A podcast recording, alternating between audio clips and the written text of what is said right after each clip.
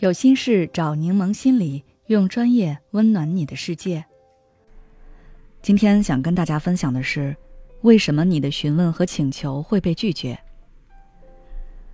我在某 app 看到了一则帖子，博主说自己找寒假工，加了联系人之后就发消息问对方：招寒假工，工资是多少？包吃住，人走账清，工作时间。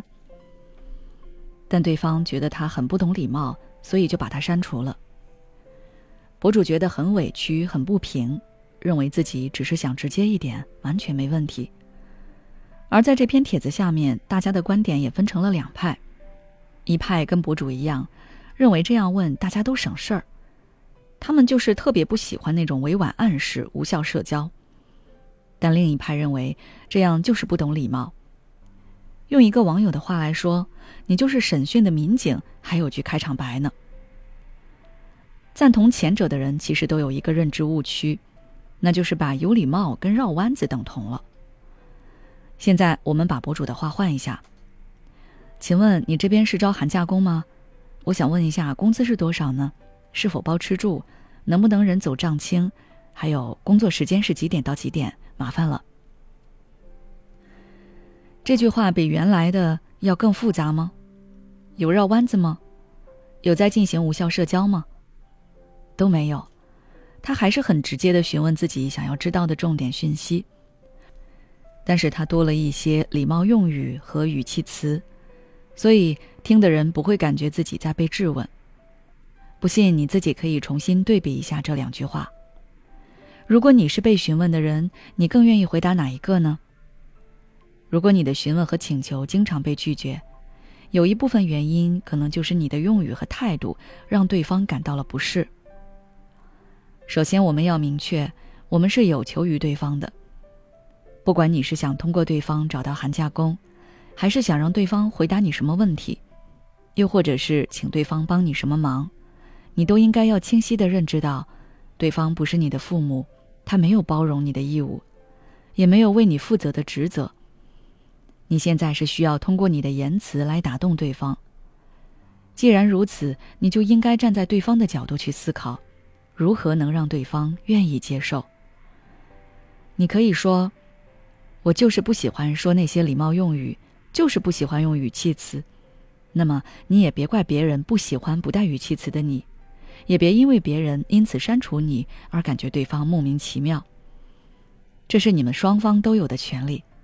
你不能说，我现在想要你帮助我，给我信息和资源，我还必须要你按照我的想法去做，我说什么就是什么，我想怎么说就怎么说。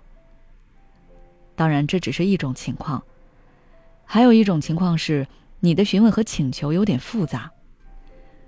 比如，我每天都会在后台收到很多私信，有的我会回答，但有的我就点到即止，或者直接给他推荐咨询。因为他的问题不是我一言两语可以概括的。你要是问我，老师，你有没有什么心理学的书籍可以推荐？那我很乐意分享给你。但你要是问我，每天都很焦虑恐惧，做过心理咨询但根本没用，该怎么办？那我对此肯定要很慎重。我要先了解你的详细情况，还要知道你之前做咨询的过程，否则我是无法帮助你的。除了以上这两种情况。还有一种是你提的问题或者请求的帮助，是对方觉得你凭借自己的能力可以解决的。也许你在成长过程中形成了习惯，遇到不会的、不懂的，或者自己不想做的，就询问别人，别人替你解答，甚至是直接帮你做，你就可以省掉很多时间。但是在你长大后，愿意这么对你的人会变少，因为大家的时间和精力都很宝贵，只愿意给关系特别好的人。如果你跟对方的关系很一般，去拿一些常识性的问题去询问对方，那对方可能就会明确拒绝，让你自己去解决。所以，综合以上这些分析，我们要想自己的询问和请求能被接受，首先要注意自己询问时的态度，问的问题是什么性质，以及自己跟对方的亲疏关系。千万不要认为对方有帮助你的义务，即便是再简单的问题，对方也有拒绝的权利。如果你还想要了解更多内容，可以微信关注我们的公众号“柠檬心理 FM，回复“面对指责”就可以了。孤独、焦虑、不被理解、没有支持，有时候真正让我们痛苦的不是实际问题，而是这些情绪和心结。柠檬心理愿做你的避风港。我们的心理救援队每位咨询师都拥有二十年以上的咨询经验。现在关注公众号“柠檬心理课堂”，回复“咨询”就可以参加我们的心理咨询活动了。要相信你的生活可以变得更好。